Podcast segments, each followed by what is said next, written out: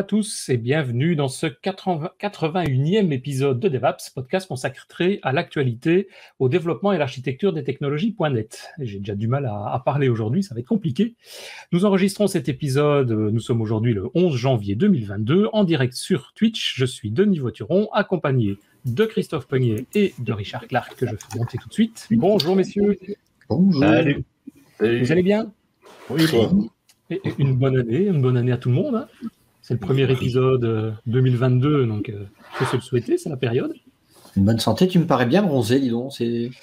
Ouais, ça c'est l'effet de la caméra. J'étais un peu euh, médecin, mais, mais j'étais en vacances aussi, donc euh, ah, oui, un peu le soleil. Donc. Mais je pense pas que ce soit dû au soleil. Hein.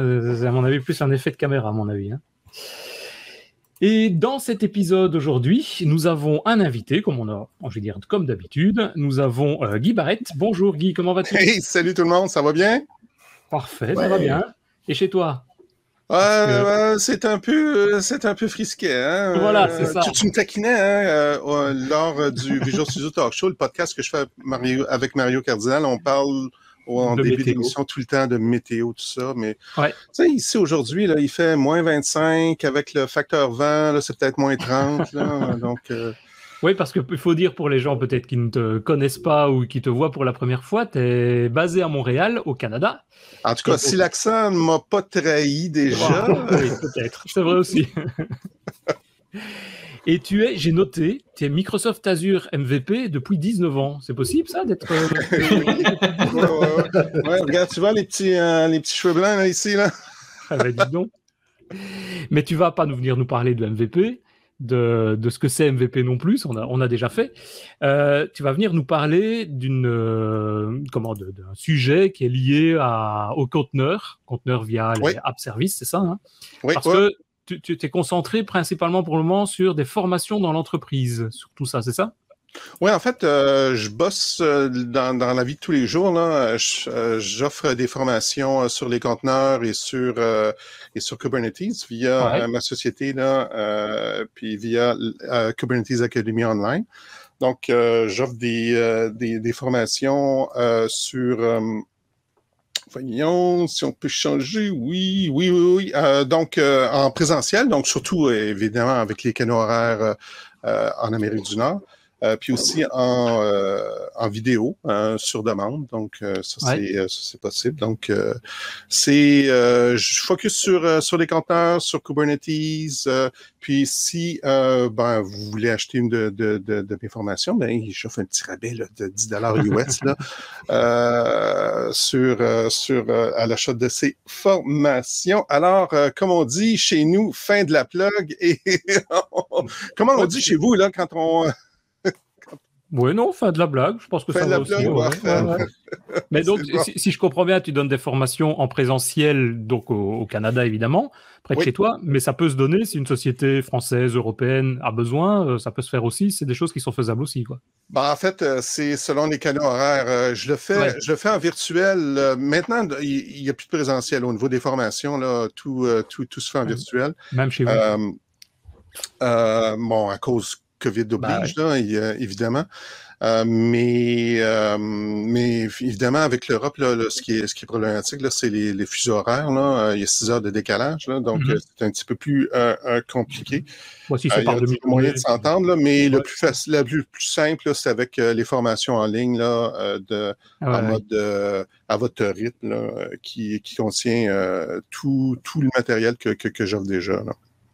Nickel. Et tu vas venir nous parler de ça aujourd'hui. Une partie. Ben, en fait, on va, on, va, on va focuser sur quelque chose de, de, de, très précis, c'est-à-dire euh, les conteneurs qui peuvent rouler sur App Service. Puis je vais vous offrir, une, je vais vous prendre une série de trucs et astuces qui nous permettent de mieux, euh, mieux euh, rouler nos conteneurs finalement dans, dans App Service.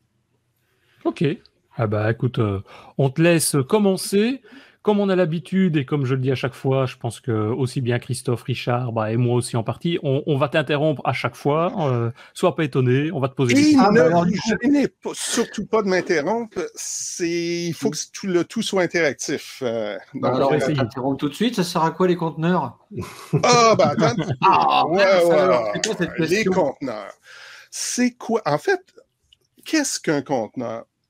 En fait, si on prend la façon la plus simple d'expliquer ce qu'est un conteneur, en fait, c'est une unité de déploiement. On va euh, packager, donc on va, comme on, ferait dans un fichier zip, on mettrait tout ce que le, code a besoin de rouler là, euh, dans, un endroit. Donc, euh, le code, évidemment, qui soit compilé ou interprété ou whatever. le runtime, euh, que le code a besoin pour, euh, pour s'exécuter. Euh, si on a besoin de, si le code, notre code a besoin de librairies, par exemple de, de librairies tiers parties, on les package ensemble. Des outils, des outils système aussi. Et puis tout ça, ça va être packagé dans une unité de déploiement. Et cette unité de déploiement, c'est ce qu'on appelle un conteneur. Et le conteneur, ben, on peut le, le rouler en tant que tel euh, sur différents types de services. Donc, on peut le rouler sur, euh, sur des, des par, exemple, dans Azure, on peut le rouler sur App Service. On peut le rouler aussi dans Azure Container Instance. Il y a un nouveau service qui a été annoncé euh, au cours des derniers mois, Azure Container App. On peut rouler aussi dans, dans les fonctions. Puis, on peut rouler les conteneurs dans Kubernetes donc euh, qui, qui, nous permet d'orchestrer de, là, euh, euh, des conteneurs. En fait, c'est ni plus ni moins qu'une unité de déploiement.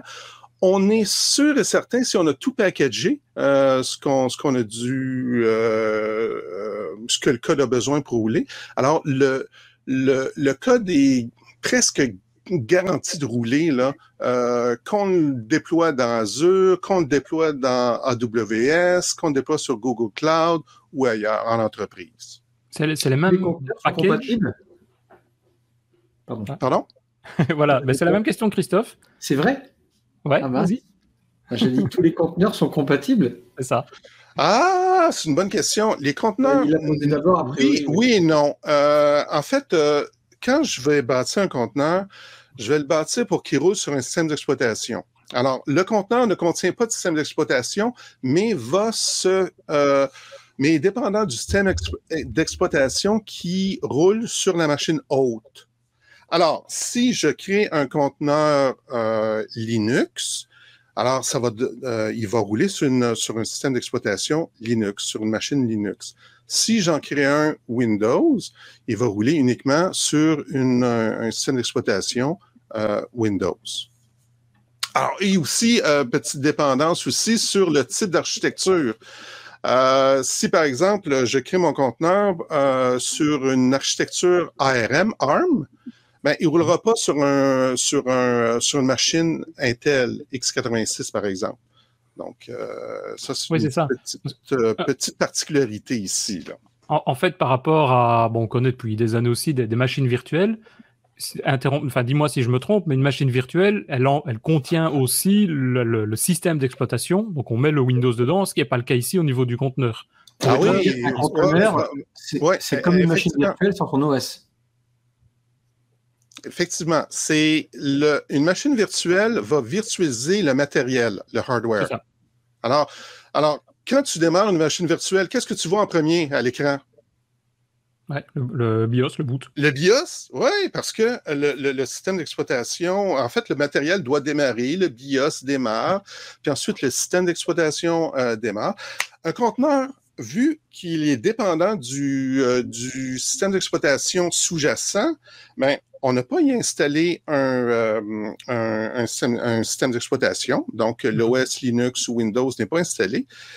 Et il démarre super rapidement, là, parce qu'il n'y a pas de dépendance. Là. Euh, en fait, la dépendance, que, ce qu'il a besoin pour démarrer, se trouve dans le, le hôte, dans, le, dans, dans le, la machine virtuelle haute.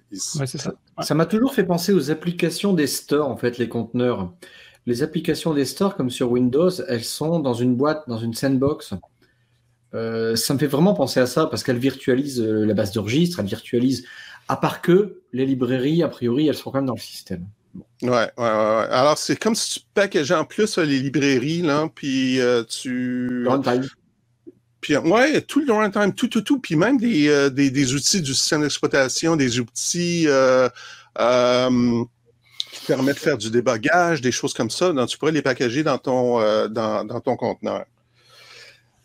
Euh, donc, je vous réfère à deux excellents épisodes. Euh, puis, je vous, de, pour ceux qui, qui, débutent avec les, les conteneurs, euh, écoutez l'épisode numéro 57 avec euh, Arnaud.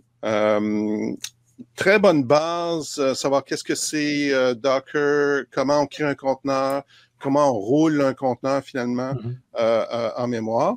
Puis, euh, pour ceux qui, euh, qui veulent aller un petit peu plus loin, l'épisode 55, hein, c'est drôle que dans la suite des choses, euh, on ait parlé de, du, du plus gros système en premier, mais bon, Kubernetes, qui est un orchestrateur qui permet de, de, de, de gérer des tas de, de conteneurs en mémoire.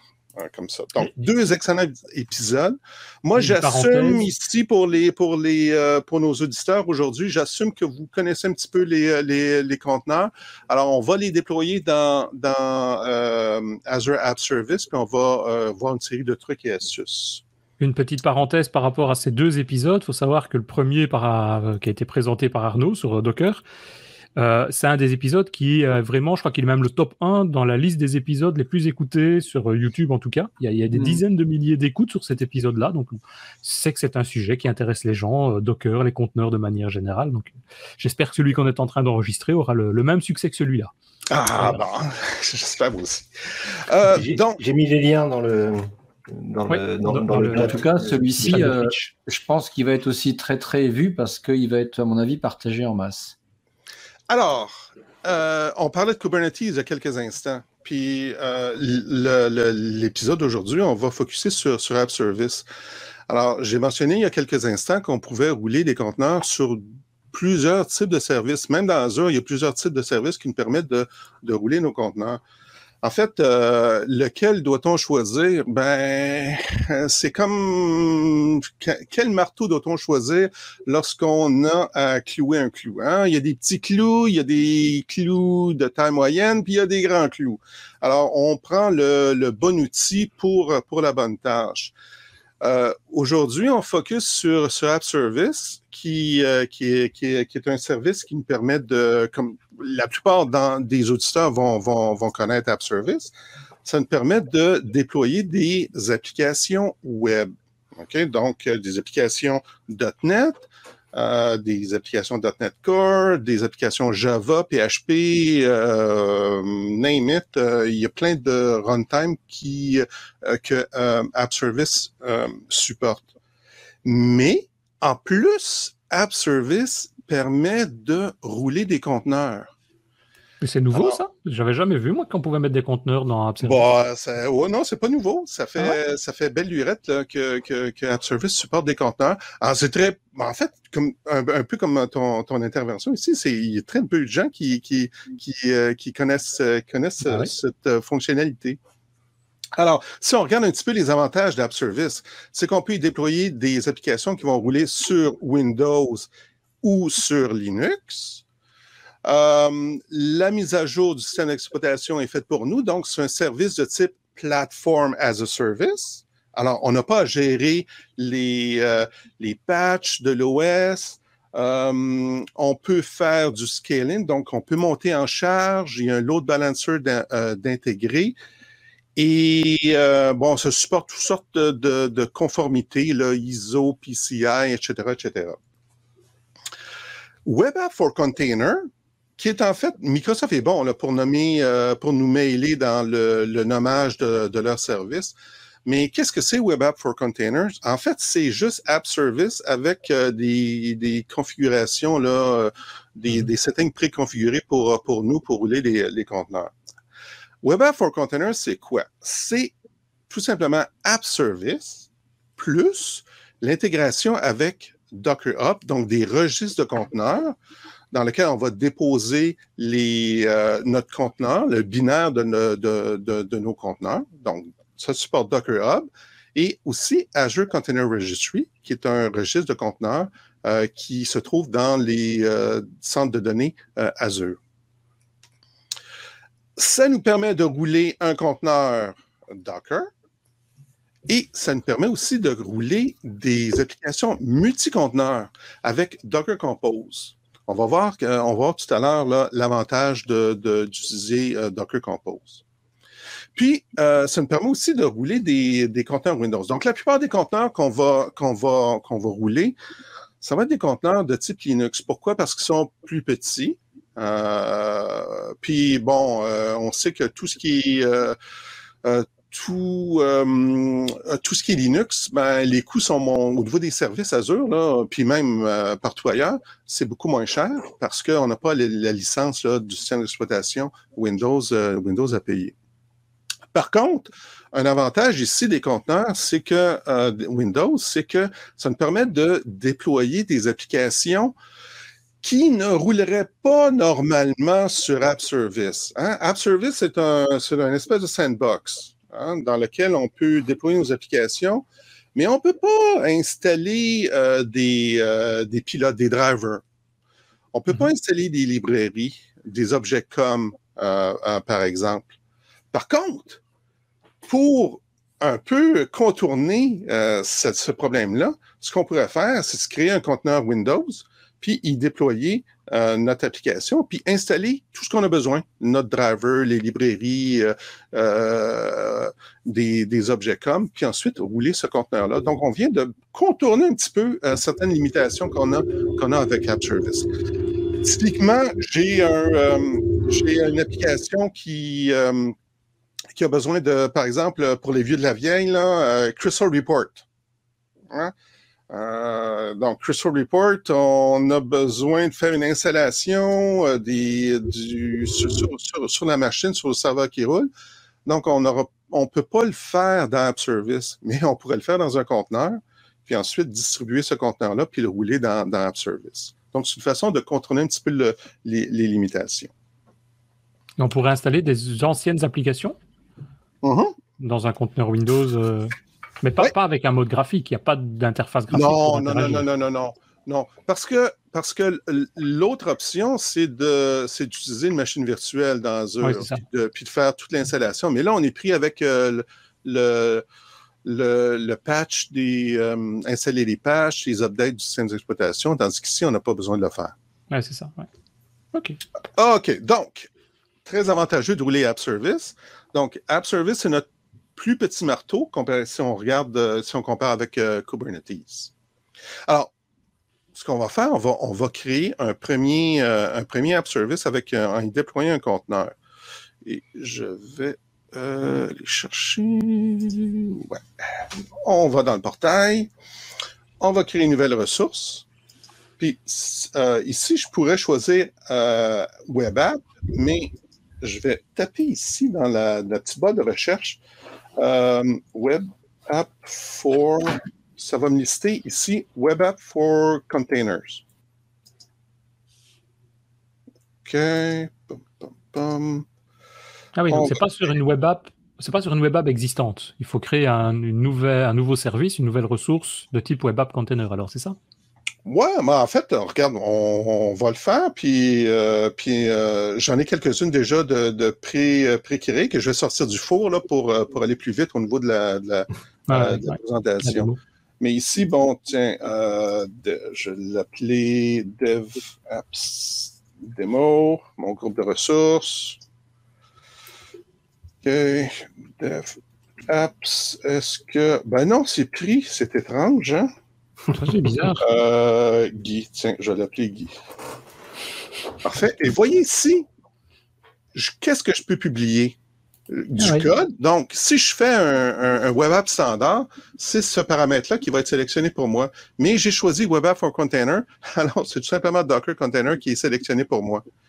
C'est la même chose, là. Hein? On s'entend, là, c'est juste ce paramètre-là qui est sélectionné, présélectionné pour moi. Oui, c'est ça. Donc, je choisis mon système d'exploitation, Linux ou Windows, mon centre de données. Donc, ici, je vais prendre Canada Central, ça va être près de moi, puis je vais créer un nouveau App Service Plan que je vais appeler Dev euh, Apps. OK. On va sur déploiement, on passe tout droit. Et ici, je vais pouvoir sélectionner le conteneur euh, que je désire rouler. Donc, euh, ici, mes options, c'est Single Container, Docker Compose. On va revenir à Docker Compose, mais je vais déployer un seul conteneur. Puis euh, ici, les choix de la, source, finalement, je peux choisir des, euh, un conteneur qui va être qui pour les tests, là, en, en, choisissant Quick Start, ou je peux choisir des registres de conteneurs euh, qui, sont, qui sont différents. Pour le besoin de la chose, on va prendre Quick Start, un, une image Nginx. Donc, Nginx, c'est un serveur, c'est une application là, qui, qui, peut servir à beaucoup de choses, dont servir des pages web. On va, la choisir par défaut, c'est parfait. Puis ensuite, euh, c'est tout ce que j'ai besoin de faire. J'ai dit quel conteneur je, désirais rouler. On va cliquer sur euh, Create. Et là, ça doit prendre quelques instants le temps de euh, le temps qu'on crée. Alors, ce qu'on fait là, au lieu de déployer du code, au lieu de pousser là, une série de DLL, euh, ou des, des, une application PHP, euh, Java ou autre, ce qu'on dit au niveau de la configuration ici, c'est qu'on dit, ben, euh, je veux rouler un conteneur, puis voici le conteneur ou l'emplacement du conteneur finalement. Puis App Service, qu'est-ce qu'il va faire? Il va faire un pull, il va aller chercher cette image-là, les binaires de, de, de, notre conteneur, pour les rouler dans App Service. Alors ici, si je clique sur Go to Resource, OK, donc euh, j'ai mon URL. Mm-hmm. Alors, si on clique dessus, ça devrait prendre quelques instants. Euh, Pourquoi? Pour la démarrer? Oui, pour la démarrer, parce que euh, la première opération, c'est qu'il y a une. App Service doit aller chercher les binaires de, de, cette, euh, de cette image-là. Donc, ça prend, au démarrage, ça prend, ça prend quelques instants à rouler.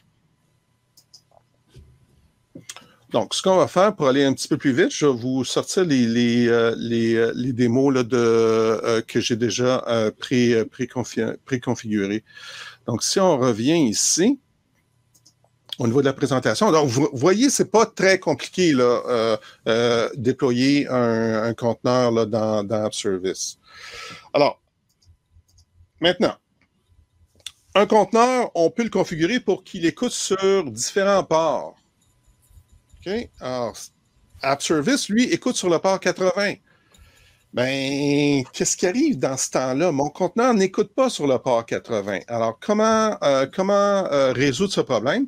Ben, on n'a qu'à mapper un port différent que le, que le port 80. Puis on va voir comment on va faire ça en fait, euh, si je reviens dans ma présentation ici, pardon, pardon, ce qu'on peut faire dans notre euh, App Service, c'est que euh, à gauche, on va cliquer sur le menu Configuration, puis on va ajouter un nouveau Application Setting et on va l'appeler Websites souligné port, puis on va lui donner le nom du, le numéro du port sur lequel le conteneur écoute.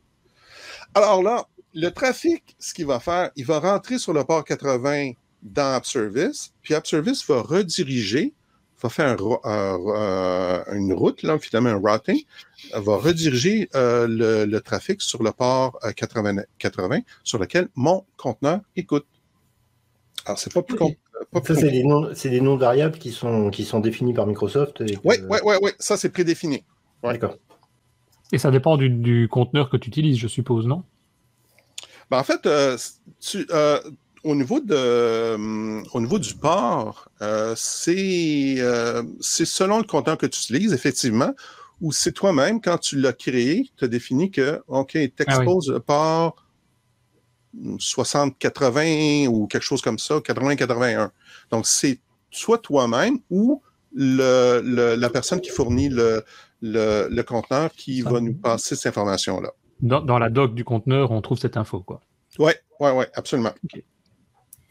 Alors, c'est pas très compliqué et euh, ça me permet de, régler ce petit problème-là. OK. Euh, mon conteneur ne démarre pas. Alors, j'essaie de, rouler mon fameux conteneur, puis il démarre pas. Alors, qu'est-ce qu'on peut faire? Ben, en fait, on peut, euh, on peut aller consulter les logs de démarrage qui vont nous aider à résoudre des, problèmes de démarrage parce qu'ils peuvent, euh, se passer toutes sortes de choses. Donc, soit qu'on a mal inscrit le nom de notre conteneur, soit qu'il y a un problème à l'autre bout, puis on n'est pas capable, il y a un problème d'authentification, quelque chose comme ça. Alors, qu'est-ce qu'on fait? Euh, comment aller consulter les logs de démarrage? Alors là, c'est bien important de, comprendre que ce sont les logs que App Service va, va créer lors de la création là, du, euh, du, euh, du service. Alors, on va cliquer sur Deployment Center et ensuite, on va cliquer sur Logs. Puis ensuite, on va voir les logs, les différents logs de, euh, de, démarrage. Donc, si par exemple, je reviens ici, je vais chercher un, un, euh, voyons, un service que j'ai déployé auparavant. Si je clique sur Log, vous voyez, j'ai euh, toute une série d'informations qui me permettent de un peu de, de euh, comprendre ce qui se passe, quoi. De comprendre ce qui se passe, puis surtout comprendre quand il y a des erreurs. Donc ici, par exemple, tiens, Ou pas. pulling image. OK? Donc, ce que App Service fait, fait un pull de l'image ici. Puis, euh, ben, s'il y a une erreur, on n'aurait pas ce message-là ici. Puis ensuite, euh, c'est tout simplement une commande Docker Run qui est, euh, qui est, euh, qui est lancée par App Service pour rouler notre conteneur. Donc, on peut voir ici, bon, la commande est un petit peu longue, là, fait quelques, quelques lignes, mais euh, ça nous permet de, de, faire notre troubleshooting, de, de, de voir où peut-être se trouverait un problème. Donc, la première chose à, à, faire lorsque votre conteneur ne démarre pas, c'est d'aller consulter les logs de démarrage ici. Par contre, euh, où se trouvent les logs applicatifs? Ben, euh, ce qu'on doit faire, on doit les activer euh, pour pouvoir les visualiser parce que par défaut, les logs applicatifs, puis ça, ça peut s'appliquer à une application là, standard, une application .NET aussi là, qu'on aurait déployée.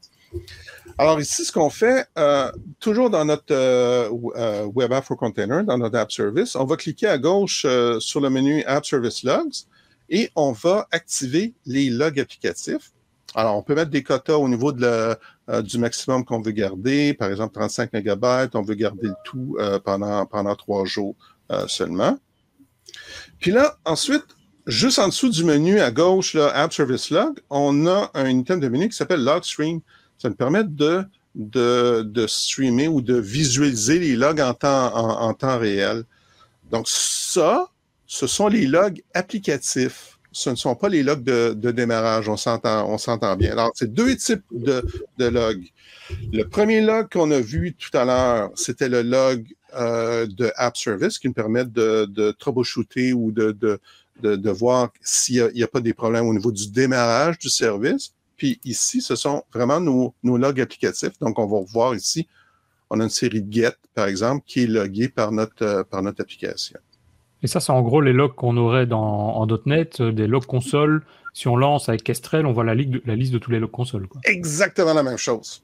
Exactement.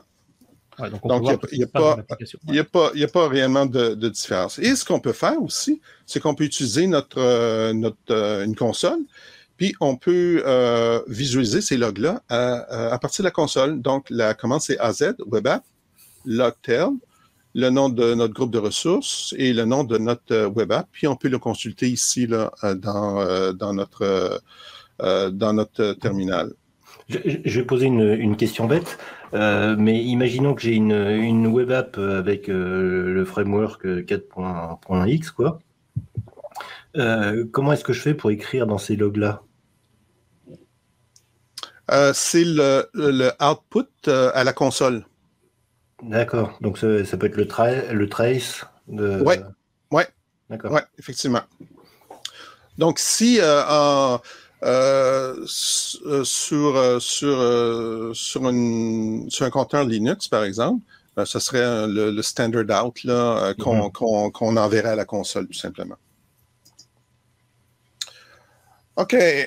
Je vais faire un peu de dépannage euh, sur App Service. Euh, comment je peux, je peux le faire? Ben, une, une option, c'est d'utiliser ce qu'on appelle les Advanced Tools.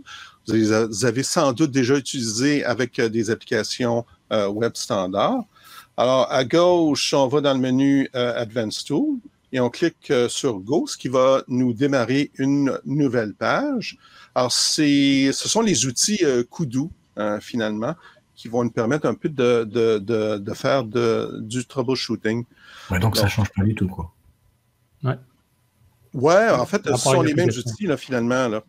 Donc ici, si je, je, vais dans la section Advanced Tools, toujours dans mon, euh, dans mon conteneur que mm-hmm. j'ai déployé auparavant, je clique sur Go. Alors, je peux, je peux consulter euh, des informations, euh, voir les variables d'environnement, par exemple les app settings qui ont été, que j'ai créées. Est-ce que j'ai les bonnes connexions? Est-ce que j'ai les bonnes valeurs ici? Euh, on, peut, euh, on peut voir les, euh, le stream de, de, nos logs. Donc, si je reviens ici, je demande mon application. OK, qui est un petit conteneur de test qui me permet de voir, de, de, de, voir certaines actions que je vais faire.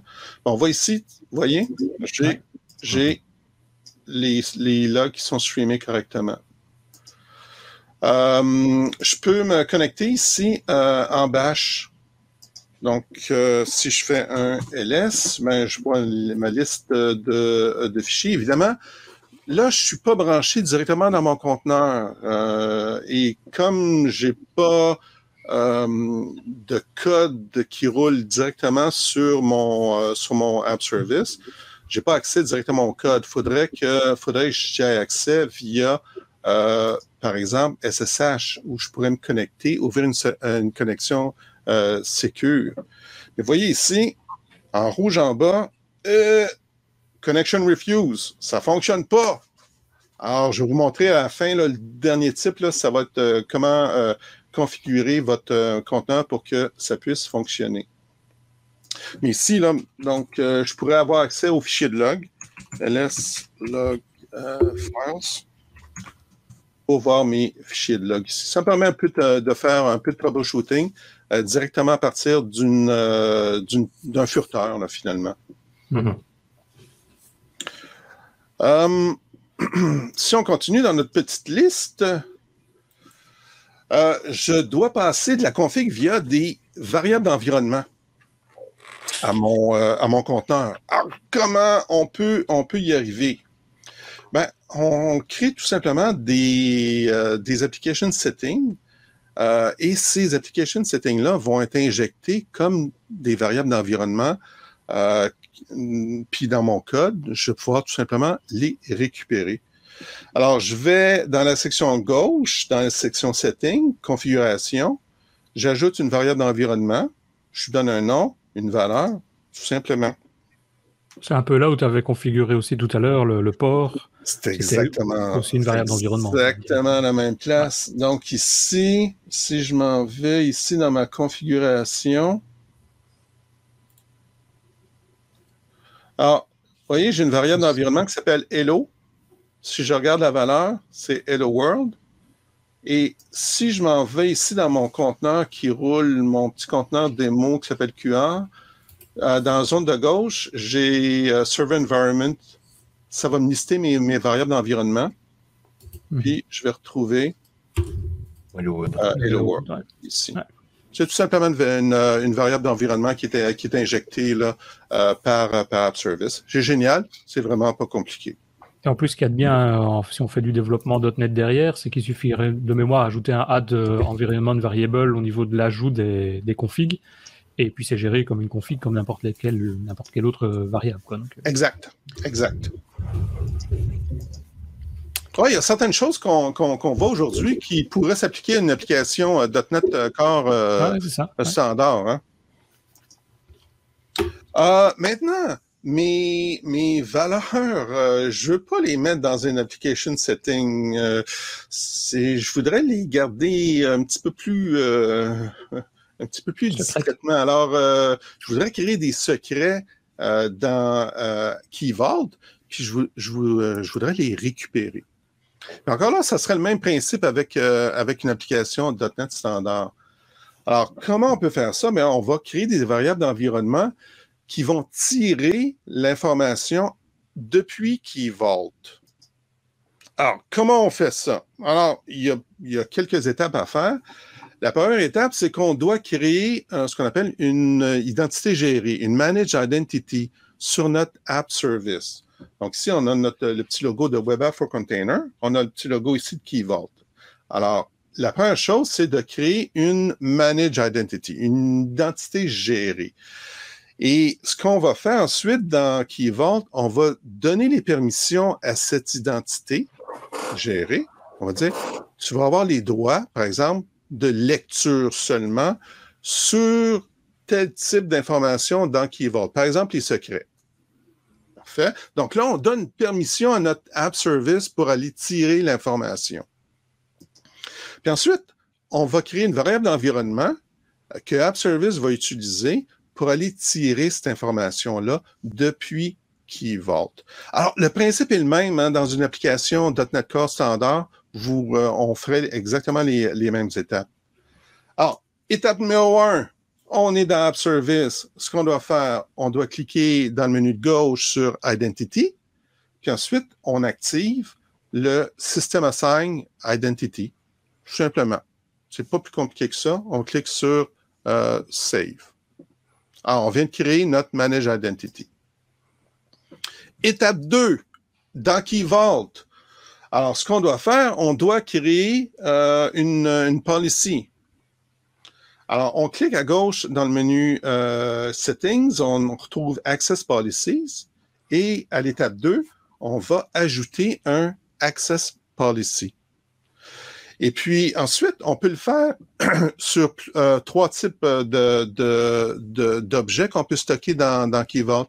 Les clés, ici, les secrets, les certificats. Alors ici, ce qu'on fait, on sélectionne secret, puis on dit, par exemple, je veux faire un, je veux donner les permissions de get et list. OK? Mm-hmm. Puis ensuite, on lui dit, ben, à qui je veux donner ces permissions-là? Donc, euh, je clique ici sur euh, sur le principal que je veux que je vais assigner. Puis je vais faire une petite recherche pour, euh, pour je vais donner le nom de finalement de, euh, de mon app service ici. Et puis. Qui vient de créer, quoi. Exactement, exactement. Puis on sélectionne. Dernière étape, étape numéro 3, on doit tirer cette information-là. On va créer une variable d'environnement. Puis là, il y a une syntaxe intéressante ici. Euh, on, la syntaxe at Microsoft.keyvault, puis ensuite, on y passe le chemin d'accès. Le chemin d'accès est le suivant. En jaune, on retrouve le URL de notre Key Vault. Donc, le nom de notre Key Vault, .vault.azure.net. Barre oblique en vert, le type d'objet, dans ce cas-ci, un secret. Barre oblique en turquoise, le nom de la clé le mhm. nom ici. Donc, c'est qui vont. Et magiquement, euh, tout ça va, le, le, le, fait qu'on a créé notre Manage Identity, qu'on a créé notre Access Policy, on crée cette syntaxe pour, euh, pour notre euh, variable d'environnement, la variable, l'information va être, va être tirée automatiquement pour, pour nous. Ouais, parfait, c'est bien. Donc ici, si je me, si je vais dans, dans, dans mon, toujours dans mon, euh, une application, j'ai une variable d'environnement from Covey, je regarde la valeur, ben, je vois pas la valeur. Donc, moi, par, par exemple, en tant que développeur, j'ai peut-être accès à mon application ici, mais j'ai pas euh, accès au Key Vault. Donc, j'aurais mm-hmm. pas les permissions pour, pour aller lire cette information-là. Donc, euh, ça me permettrait de, de, de, de d'avoir finalement des secrets là, que, que peut-être pas toute l'équipe euh, aurait accès. C'est bon? Mm-hmm. Alors, déployer un seul conteneur est un gaspillage de ressources parce qu'on va créer un, on va utiliser une machine virtuelle qui a peut-être 1, 2, 3 gigabytes, quelques CPU virtuels. Puis là, ben, déployer un seul compteur, c'est peut-être un gaspillage de ressources. En fait, on peut en déployer plus qu'un à l'aide d'un fichier Docker Compose. Alors, c'est quoi ça, un fichier Docker Compose? En fait, euh, ça nous permet de, de, de mettre en mémoire des applications multi-conteneurs. donc qui contiennent plus qu'un conteneur. Dans Alors, le même app service? Dans App Service, on peut le faire. Oui, mais dans le même. Un seul app service va avoir plusieurs conteneurs alors, c'est ça? Oui, oui, oui, effectivement. Alors, c'est comme si tu avais un, un- euh, ton, ta VM d'App Service. Si tu Ouais, c'est ça. déploies un seul conteneur, c'est c'est parfait, mais tu peux euh, déployer des applications qui sont plus complexes. Dans ce cas-ci, à gauche, on a un fichier Docker Compose. La partie du bas, c'est notre partie front-end, notre application web euh, qui va écouter sur le port 80. Et puis ensuite, on a une cache Redis qui est, en, qui est aussi déployée dans un deuxième conteneur. Et cette cache Redis-là n'est pas exposée sur le web, donc elle est à l'intérieur. Et tout ce beau monde-là, ici, va se voir parce qu'ils vont rouler dans leur propre, dans un, un network, un réseau là, euh, euh, protégé ici dans App Service. Donc, c'est génial, c'est que j'expose pas ma cache Redis euh, sur le web, mais ici, mon application web y a accès. Alors, comment ça, on fait ça- ça? On va ne payer en gros qu'un seul app service, peut-être plus grand parce qu'on aura besoin peut-être de plus de ressources, mais on va payer un seul app service au lieu d'en avoir deux à devoir, euh, à devoir louer, on va dire, Exact. pour pouvoir euh, héberger le front et héberger le back-end derrière. c'est ton, comme- ton côté pince, ça. Ouais. Pour économiser des sous. Ah bah ouais. Ouais, en mais fait, ça, c'est un avantage, mais euh, il est quand même exposé, en fait. L'autre, il suffit que je change le port au niveau du, de l'URL et puis je peux techniquement y tomber. le, le, la cache Redis? Ouais. Non, Pourquoi? Non, elle ne sera, pas- elle sera pas exposée. Alors ici, euh, oui, tu vois ici, là, j'ai deux. euh, la syntaxe est la suivante. Le port externe et le port interne. Alors Mhm. ici, je définis pas de port. euh, si j'ai juste une valeur, c'est juste le port interne, à l'intérieur du, du, du network. Donc ici, à gauche, en fait, euh, il y a une partie qui manque, là. Euh, quelque chose, deux points, puis 63, 79. Donc, j'ai omis le quelque chose qui est à gauche, donc ça ne sera pas exposé sur, euh, sur le web. D'accord. Et comme dans App Service, on, a- on ne peut qu'exposer que sur le port 80, ben, il y a juste un de ces compteurs-là qui écoute. Ah, on ne peut exposer que sur le 80. Donc même si on, on voulait, on ne pourrait pas rajouter euh, un autre euh, 81, 2.63, euh, 79, ça ne marchait pas non on ne pourrait pas et ça ça. va être dans mon prochain truc, comment on fait pour exposer plusieurs conteneurs. Mais on va continuer, on va, on va terminer celui-ci. Ouais, là. ouais, ouais. Comment on fait pour déployer ce beau euh, fichier Docker Compose? Ben, quand on crée notre euh, web app ici, en- dans le- parmi les options, on avait tantôt le choix de single container. Euh, on va choisir plutôt Docker Compose. C'est ça. Puis ouais. on va euh, uploader, on va euh, téléverser notre fichier YAML ici. Tout simplement. On peut le changer par après, si jamais il y a des modifications. On Oui, faire oui, oui, oui, oui, tu peux changer par, par la suite. Là. Donc, euh, quand, tu, euh, quand tu vas, euh, par exemple, si je m'en viens ici, compose, je m'en vais dans mon Deployment Center. Tu vois Ah oui. ici, j'ai mon fichier Docker Mhm. Compose. Je peux, je peux le modifier ici dans l'interface ou je peux euh, uploader un nouveau, euh, une nouvelle version, par exemple. Ouais, c'est ça. ouais, Ok. Euh, alors, pour un petit peu répondre à ta question, Denis, au niveau de la problématique, ben, j'aimerais ça dé- déployer plusieurs conteneurs puis les exposer sur le web. Mais comment je fais si la porte d'entrée euh, ne permet seulement que de que, que d'ouvrir le port 80? Ouais. Alors, ce qu'on va faire, on va utiliser ce qu'on appelle un reverse proxy. C'est un pattern qui est, qui est, qui est, qui est très utilisé. On peut euh, utiliser, il y a plusieurs reverse proxy qui, existent. Euh, Nginx est, il est très populaire euh, dans le monde Linux. Il y a Microsoft qui a lancé dernièrement, dans les derniers mois, leur propre reverse proxy qui ont développé à l'interne, euh, qui s'appelle euh, YARP, Yet Another Reverse Proxy. Il est écrit en .NET, puis on peut le, on peut, on peut le modifier, on a le code source, euh, euh, on, on peut l'utiliser euh, te- tel quel. Alors, comment ça fonctionne, ce- cette patente-là là, de, de reverse proxy? En fait, ça va être notre point d'entrée. Notre point d'entrée sur le port 80. Alors, admettons que si notre but, là, c'est on a, on a deux conteneurs ici, Hello 1 et Hello 2, on va les exposer sur le web. Mais là, on est pris, on a juste un port à l'entrée. Alors, ce qu'on fait, c'est qu'on place notre reverse proxy euh, à l'avant.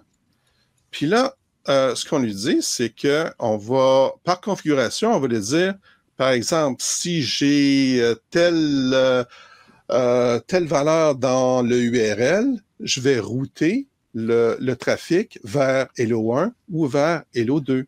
Donc, il va une route en fait, si, on a l'URL qui commence par euh, le, site masociété.com slash API, par exemple, on va rediriger vers le, Docker, enfin vers l'image euh, back-end. Et si on a euh, slash autre chose, ou slash front-end, ou slash web, on va renvoyer vers, vers le site web. C'est exactement ça. Exactement. si derrière tu as une web API commune, tu pourrais imaginer de déployer différentes versions et puis dire à tes clients, si tu vas sur telle URL, tu as tu as une release. Version 1, version 2, version 3, c'est ça. Ouais, ouais, ouais, ouais, tu pourrais faire ça. Oui, oui, oui, ouais, absolument. Alors, euh, euh, tiens, euh, ce que je vais faire, on va aller voir, je vais vous montrer, euh, comme, euh, comme vous êtes euh, des développeurs .NET, on va, je vais juste ouvrir, donne-moi deux petites secondes. Tout, tout, tout,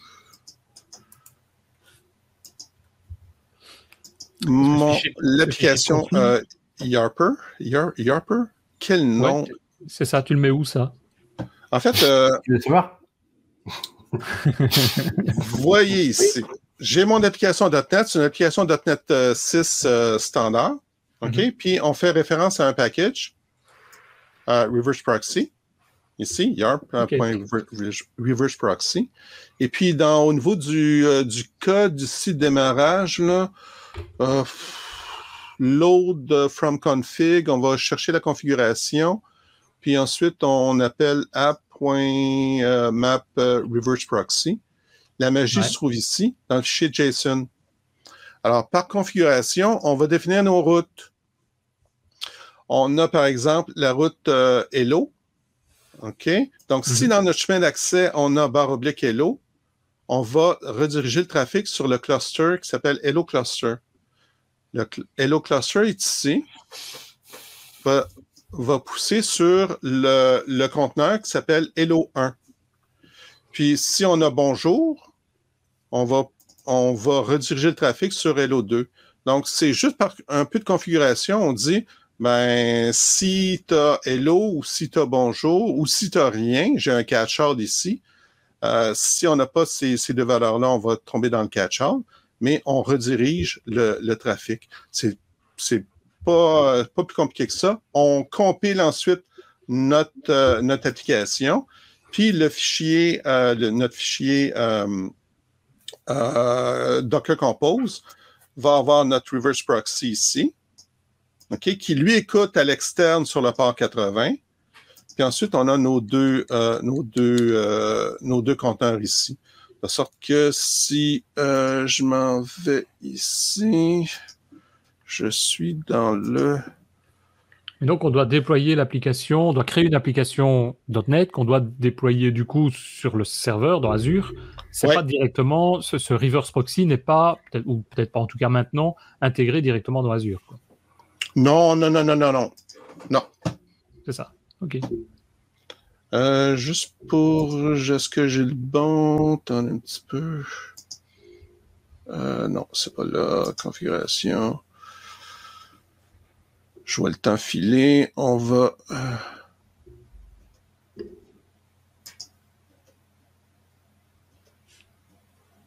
Bah, sur le principe, on, comprend. Hein, il y a une redirection du port 80 vers les différents conteneurs qu'on veut utiliser. Oui, oui, oui, oui, tout simplement. plus la mise en application, quoi, effectivement. Oui, donc ici, euh, si par exemple, si je, je démarre celui-ci, OK, ici, j'ai pas de route par défaut. Euh, si je tape Hello, donc j'ai le conteneur, par exemple, le nom du conteneur, c'est B99. Si je tape Bonjour, vous voyez? Euh, le, c'est le, le numéro 2. All right. Euh, j'ai besoin de conserver des fichiers euh, en dehors de, euh, de mes conteneurs. Parce que les conteneurs, hein, c'est des, euh, c'est des bébites, là, c'est des, euh, c'est des entités qui sont éphémères puis qui n'ont pas d'état. Alors, on ne doit pas stocker l'information à l'intérieur de, de, nos conteneurs. Il faut trouver le moyen de stocker l'information à l'extérieur. Alors, mm-hmm. comment on peut faire ça? Ben, on peut utiliser l'espace disque qui, qui, qui, qui est offert dans notre, euh, notre VM de App Service. Alors, ce qu'on va faire, on va utiliser ce qu'on appelle le App Service Persistent Storage. Et euh, il y a une variable de configuration qu'on va appeler, euh, qui s'appelle Websites Enable App Service Storage, hein, tout un nom. Par défaut, il est à false. On va la mettre à true dans les application settings. Ça va nous permettre de conserver l'information si le app service est redémarré. Puis par la suite, dans notre code applicatif, on va avoir une variable d'environnement euh, qui va s'appeler Web App Storage Home, qui, elle, va être mappée euh, sur, sur le, bon, euh, le bon dossier, sur barre oblique Home, ici. Alors, ce qu'on fait, tout simplement, dans notre fichier Docker Compose, ici, c'est qu'on définit un volume. Mm-hmm. Alors, la partie de gauche, en jaune, c'est le le dossier source. Donc, on, voyait qu'on y passe ici la variable d'environnement Web App Storage Home, barre oblique Web App Storage. Et en vert, ça va être le dossier local qui va être vu par notre application à l'intérieur de notre conteneur. Donc, notre application, elle, elle n'y voit que du feu. Web App Storage, pour elle, c'est un, un dossier local. Mais en fait, ça va être à l'extérieur de, notre conteneur sur l'espace le, euh, disque qui est disponible dans notre VM. Donc, tout à fait génial. Au niveau du code, c'est super simple à utiliser. Par contre, j'aimerais peut-être mieux utiliser des, euh, services de, stockage d'Azure. Euh, donc, par exemple, Azure File ou Azure le Blob Storage. Donc, vraiment, le découpler complètement là, mon, euh, euh, mon stockage euh, de, de, mon conteneur. Eh bien, on peut le faire. On peut mapper un dossier sur Azure Storage. Alors, comment on fait ça? On clique sur Configuration. Ensuite, on va cliquer sur Path Mappings. Puis ensuite, on va ajouter un, un nouveau Storage Bound. Et ici, ce qu'on peut faire, on peut euh, créer un storage mount sur Blob Storage ou sur Azure File. Il est à noter que sur Blob Storage, on va être en mode lecture seulement. Puis sur les Azure Files, on va être en mode lecture-écriture. OK? Et encore là, la beauté de la chose, c'est que euh, on va monter un chemin d'accès ici, on va créer un dossier virtuel. Notre application, on va n'y voir que du feu. Donc, on n'a même pas à utiliser la, hum, un SDK pour aller taper sur du stockage externe ici. Euh, notre application n'y voit que, en fait, c'est un dossier comme un, comme un autre.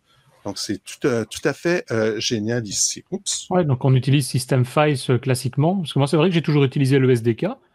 Et bah, du coup, enfin, ça serait nettement plus facile de travailler de cette manière-là. Tu fais une config et puis tu y accèdes comme si c'était un dossier de, sauvegarde avec des fichiers dedans. Absolument, absolument. Et puis je pense qu'il y, y, a aussi un autre, un autre aspect, c'est au niveau sécurité, c'est que ton storage, il est, il est accessible que par, que par ton app service. Il n'est pas accessible vis-à-vis de l'extérieur. Oui, effectivement, effectivement. Oui, oui, oui, oui, oui. C'est un excellent point, ça. Oui, oui, au niveau de sécurité, là, tu pourrais euh, effectivement euh, ne, limiter l'accès là, euh, au, au, système de stockage, effectivement. Mm-hmm. All right. Mais ça, ça existe sur Azure Web Apps aussi, en fait. C'est la même chose. Eh non! Non? Non. Il y, a, des PAF, on ne peut pas mapper euh, sur euh, une web app ben, Pas la dernière fois que j'ai regardé. C'était vraiment quelque chose qui était, qui était spécifique au, euh, au conteneur. En tout cas, c'est ça que j'étais en train de regarder. Hein. Je, voulais me connecter pour voir justement si on pouvait le faire parce que ça m'intéresserait aussi, mais je pense. En train... Il me semblait que si, mais, mais bon. Ouais, ouais, ça, ça s'applique seulement au conteneur. D'accord. Ah, ça serait trop, euh, trop cool hein, de l'avoir aussi sur euh, des applications Ah, ça web. serait vraiment cool. Et puis Ah du ouais. coup, euh, le- le- les, conteneurs, euh, pff, OK, comment déployer facilement de nouvelles versions de mes conteneurs? Ben, on peut euh, configurer le déploiement continu. Euh, dans le déploiement euh, Deployment Center, j'ai une petite option qui s'appelle déploiement continu. Par défaut, elle était à off, mais je peux la, la mettre à on. Alors, bon, OK. Alors, C'est la version un peu basique du, déploiement continu. C'est pas un pipeline de CI/CD complet. Ici, ce qui va arriver, c'est que si je déploie une nouvelle version de mon, euh, euh, de mon conteneur dans mon registre de conteneurs, il y a un webhook qui, euh, qui, qui, qui lie notre web app à notre registre de conteneurs. Et ce que ça va faire, ça va notifier euh, App Service qu'il y a une nouvelle version du conteneur qui a été poussé. Et puis App Service, ce qu'il va faire, c'est qu'il va faire un pull de cette nouvelle version-là, euh, puis euh, redémarrer notre, App Service. Donc, c'est pas quelque chose qui est, automatique. Ça peut prendre plusieurs minutes avant que le, le webbook entre en action, tout ça. Euh, puis pendant ce temps-là, ben, il se peut que, bon, euh, pendant que le, le, le, le pull de la nouvelle, euh, du nouveau compteur est fait, puis le redémarrage, ben, il se peut que notre euh, application ne, ne réponde pas au, au trafic web. Donc, il faut penser peut-être Ah utiliser des deployment slots euh, dans, dans ce cas-ci. Ouais, c'est ça, il faut Et- les et- combiner déploiement slot, ouais. Ouais, et dans le, dans le cas du, du, du Docker Compose, euh, tu, peux, tu peux déployer euh, individuellement. C'est-à-dire que quand tu mets à jour le- un. Non, non, c'est c'est euh, c'est tout ou rien là. Au Ouais. niveau d'App Service, c'est tout ou rien. C'est c'est pour ça que quand tu as des besoins un petit peu plus euh, plus euh, plus grands euh, à ce niveau-là, c'est là l'avantage d'utiliser un orchestrateur comme Kubernetes Ouais. qui permet là de euh, de déployer là euh, individuellement, mettre à jour individuellement certains certains conteneurs. Ou- Ouais. Ou via des slots, comme tu le disais. On pourrait faire un slot et puis donc faire le déploiement dans un, une web app slot pour pouvoir euh, éviter que l'autre ne soit arrêté. Quoi. Ouais, ouais, ouais, ouais. Hey, dernier truc, dernier truc, puis on arrive à la fin. Ouf! ça, c'est du timing. Ah, c'est bon. Hein? Comment puis-je me connecter via SSH? On a vu tantôt euh, que ça fonctionnait pas. En fait, euh, ce qu'on ce qu'on doit faire, c'est qu'on doit ouvrir une session SSH euh, à l'aide d'un canal, euh, d'un tunnel sécurisé. Alors, c'est pas magique. Hein? Il faut, dans notre conteneur, installer un service SSH qui va écouter. Alors, par défaut, on, les conteneurs n'ont peut-être pas, le, le conteneur que vous allez utiliser n'a peut-être pas ce service-là. Ce qui est une bonne chose parce que ça limite la, la, la surface d'attaque. On veut pas, on veut pas exposer euh, des, des services qui, qui permettraient de se connecter pour rien. Si vous voulez vraiment euh, vous connecter via SSH, ben, euh, il faut installer un service SSH, faut le configurer. Puis ensuite, on peut, euh, euh, comme je vous ai montré tout à l'heure, dans les Advanced Tools, on peut, euh, il y a un onglet SSH, puis on peut euh, se connecter à l'intérieur de notre, de notre conteneur. Ça, ça nous permet vraiment d'entrer, d'ouvrir une session directement à l'intérieur de notre, de notre conteneur. On peut le faire aussi, euh, créer ce canal sécurisé avec la CLI d'Azure. Donc, euh, comment créer euh, notre tunnel sécurisé? On a la commande AZ, Web App, Create Remote Connection, le nom de notre souscription. Hein, c'est pas juste le nom de notre ici de notre groupe de ressources. On doit passer le nom de notre souscription, le groupe de ressources, le nom de notre, application. On crée notre tunnel sécurisé, puis ensuite on utilise SSH pour euh, pour ouvrir euh, pour euh, ouvrir notre notre session. Ici, en utilisant, il y a un port qui va être créé de façon aléatoire. On doit utiliser ce, ce, ce port-là pour, pour, pour se brancher. Et la première commande que tu as montrée, le AZ Web App, va créer le service SSH dans le. Non, le... non, il va créer le canal sécurisé, le ah, tunnel. Oui, okay. Il faut préalablement quand même avoir installé un, un service SSH. Alors. Ouais, et bon, euh, entre toi et moi, est-ce que, est-ce que, est-ce que, est-ce que c'est correct de, de, de, de, faire ça? Peut-être c'est un cas d'utilisation que tu, où il faut que tu te branches par SSH pour, Mhm. pour, euh, pour aller récupérer de l'information. Mais on essaie d'éviter les, les, euh, les surfaces d'attaque. Donc, ça. on. Logiquement, on a tout déjà. euh, Les logs sont sortis, donc Ouais. logiquement, on a tout à l'extérieur. Ouais. Donc, ici, on crée le tunnel. OK? Donc, puis, vous voyez ici, on a un, un numéro de port là, qui va être généré pour nous euh, de façon Mhm. aléatoire. Puis ensuite, on utilise SSH. On se log comme root avec euh, l'adresse IP locale, lo- locale, les 627.001, puis avec le numéro du port. Puis là, maintenant, on peut émettre des commandes. On est à l'intérieur de notre conteneur, là, fi- euh, finalement. Ouais, c'est ça. ouais, ouais. C'est pas magique, ça demande la configuration. Euh, Il faut se référer à, le docu- à la documentation ici pour savoir quoi installer, quoi con- configurer là, pour euh, que ça fonctionne. Mais euh, tant qu'à se donner tout ce mal-là, là, euh, je dirais que il y a d'autres il y a d'autres façons d'y arriver. Wouhou! Hey! J'entends le son de la cloche et on arrive à la... Impressionnant, hein cool. remarqué, mais euh, c'est du timing de fou, quoi. Ouh là là là là là là là là! Donc, 12 trucs et astuces euh, de App Service. Vous avez remarqué qu'il y en a quelques-uns qui s'appliquent à des applications euh, web standards. Il y en a d'autres qui sont plus spécifiques pour les conteneurs. Je pense qu'il y a plein de choses qui sont intéressantes. Donc, si vous n'avez pas joué avec les conteneurs, euh, ça vous donne un petit peu de d'informations pour aller peut-être au-delà là, des, des, premières étapes ici. Ouais, mais ça me paraît en tout cas plus facile peut-être si on doit démarrer, qu'on ne connaît pas euh, les conteneurs, qu'on ne connaît pas Docker. Ça me semble peut-être un peu plus facile que de commencer à créer un Kubernetes, un Docker, de, de le mettre dans même dans Azure Container. On a déjà ici tout un espace de, de, de, Mais- stockage, enfin d'espace qui est prévu pour. quoi. On est déjà familier avec App Service. Oui, c'est hein? On l'a déjà maîtrisé hein, en déployant des applications web standard. Fait qu'au lieu de, de se taper là, le, le, tu sais, le gros marteau là, tantôt là, qu'on a, qu'on, a vu dans la diapo, là, ben, Mhm. on utilise un plus petit marteau, puis on apprend à maîtriser euh, les conteneurs. On apprend à, créer un conteneur, le déployer dans un registre de conteneurs, comment aller le, le rouler dans App Service. Et on apprend à marcher avant de courir. Euh, les conteneurs, les app services, euh, les Azure App Service conteneurs sont plus chers que les Azure App Service? Non, Pareil? Non, c'est le même prix. D'accord. Même coût, même coût d'utilisation. Puis en plus, euh, euh, tu vas être en Linux, donc euh, tu, tu, tu, tu payes moins cher. D'accord. Ouais. Ouais, ouais, ouais. Non, c'est intéressant en tout cas. Enfin, Bon, sinon, en France, tu disais, les, tu disais les, les conteneurs qui roulent. En France, on appelle ça des camions. Mais bon.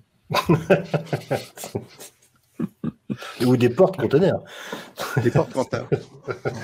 C'est la réflexion de Christophe avec son humour, euh, on ne sait pas comment, hein, son De humour. balle. Parce que c'est vrai que euh, nous, en général, on ne dit pas qu'on on roule du code, mais vous, c'est le rouler parce que ça vient de l'anglais run, je suppose. Ouais, On l'exécute. Mais nous, c'est plutôt exécuter. Si, enfin, en tout cas, en Belgique, c'est exécuter. Je ouais, sais ouais. pas si, si en France, les deux Français qui sont là, comment, ils, nous- comment vous faites avec votre code ouais? Bon, on l'exécute, oui. Ah bah voilà. Ah, moi, ils bug tout le temps, ils n'en jamais. Alors. C'est ça, voilà. toi, il bouge plus, toi. Ouais, en fait, euh, c'est un, un- un rouler du code, ouais, c'est un, un anglicisme. Là. T'es- Ouais, ouais. Non, mais c'est Ouais, mieux. c'est- C'est mieux parce que vous traduisez plus le français que même les Français. Et, et a fortiori que les Belges, parce que nous, euh, il y a un mot sur deux qui reste en anglais. Donc euh, Le québécois, c'est un français euh, amélioré quand même. hein. C'est une version 2 déjà. voilà, tout à fait. version deux. Tout à fait. Donc, euh, j'espère que ça a été intéressant pour vous, messieurs. Mm, mm. Enfin, en tout cas, bien. pour moi. Très complémentaire. Intéressant. Et ben, j'espère aussi que tous les auditeurs vont être intéressés par, euh, par cette présentation. Très instructive, très simple au début, très complète après avec tous les petits trucs. Donc, euh, non, ça, ça va, ça c'est bien. Je sais pas si les deux comparses avec lesquels je, j'anime ce podcast ont des commentaires supplémentaires ou des questions avant qu'on arrive à la fin, à la conclusion. Non, bon, il faut vraiment que je me mette à Docker un jour ou l'autre, mais. euh, Oui. Mais justement, je pense qu'avec ça, ça pourrait, ça pourrait être pas mal. Bon, apparemment, ça plaît bien parce que je vois qu'il y a Laurent euh, Kempe qui, qui a l'air de dire que lui, ça lui plaît bien aussi. Il met un pouce jaune là, dans le chat. On le salue d'ailleurs au passage. Euh, ben voilà, juste avant de partir, je voulais peut-être juste rappeler deux petites choses, comme je le, le fais un peu à chaque fois. D'abord, ben, nous sommes ensemble tous les mercredis soirs, c'est-à-dire l'enregistrement a lieu aujourd'hui. Mon avis, je publierai le podcast ce soir, donc euh, on va dire demain. Richard organise des apéros virtuels où on s'amuse hein, technologiquement, on discute à micro ouvert de toutes sortes de choses qui nous tombent dessus, pendant nos développements de logiciels en tout cas. C'est toujours gratuit, c'est sympa. Même, on s'est arrangé même pour que le, Canada puisse participer, puisque c'est à 17h, si je dis pas de bêtises, Richard. Il quelle heure à Montréal? Oui, donc oui, tous les mercredis à 17h. Et d'ailleurs, demain, il y a encore, un, il y a encore quelqu'un du, du, Québec qui va intervenir, puisque c'est Gérald de Barré. Je ne sais pas si tu connais, euh, Guy. Non. Euh, Gérald Barré qui euh, mesure tout. Non bon, bref, euh, qui va nous parler, comme, on dit, on va revenir un petit peu au basique. On va parler du, du dead time. Euh, ça peut paraître bête. Il nous a fait déjà une session sur les, sur les strings, sur euh, connaître les strings en détail. Là, ce sera sur les, les dead time, euh, notamment bah, tout ce qui est calendrier, tout ce qui est time zone, etc. franchement, c'est pas c'est pas aussi simple. C'est pas simple. ouais, c'est que c'est l'enfer. Ouais, et donc il, il, va pouvoir revenir de, dessus. Tout à fait. Donc ça, c'est pour demain. Et si vous êtes intéressé et que vous ne connaissez pas encore, vous allez sur devaps.ms slash meetup et vous aurez toutes les infos. Et notamment, euh, euh, bah, il suffit de cliquer sur le lien pour y euh, accéder, mais vous recevez un mail si vous vous inscrivez. Demi ramène son gâteau demain. Parce que demain, c'est... Oui, c'est mon anniversaire oh, aussi demain. J'avais ah. vu Denis en train de se dire Ah ouais, tiens. Je, grandis. Ouais, ouais, ouais, Demain, c'est bière, ouais. Enfin, champagne. Ouais, ça, va être compliqué par, par, par Teams. mais je vais essayer.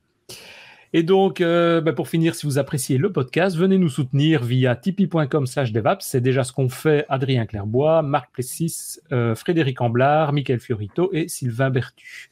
Merci à vous en tout cas. Et on se retrouve euh, bah, logiquement dans un mois pour un prochain épisode et toutes les semaines pour les meet-up.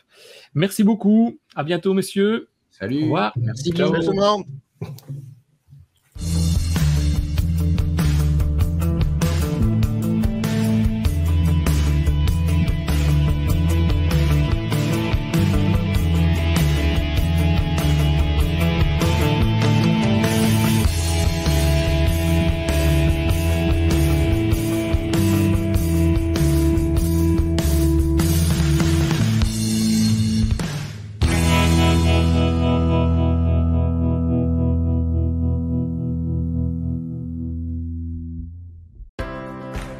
Si vous avez envie de discuter des technologies .NET avec nous, eh bien venez nous rejoindre sur notre Slack devapspodcast.slack.com en nous envoyant votre adresse email à slack@devaps.ms. À très vite sur Slack.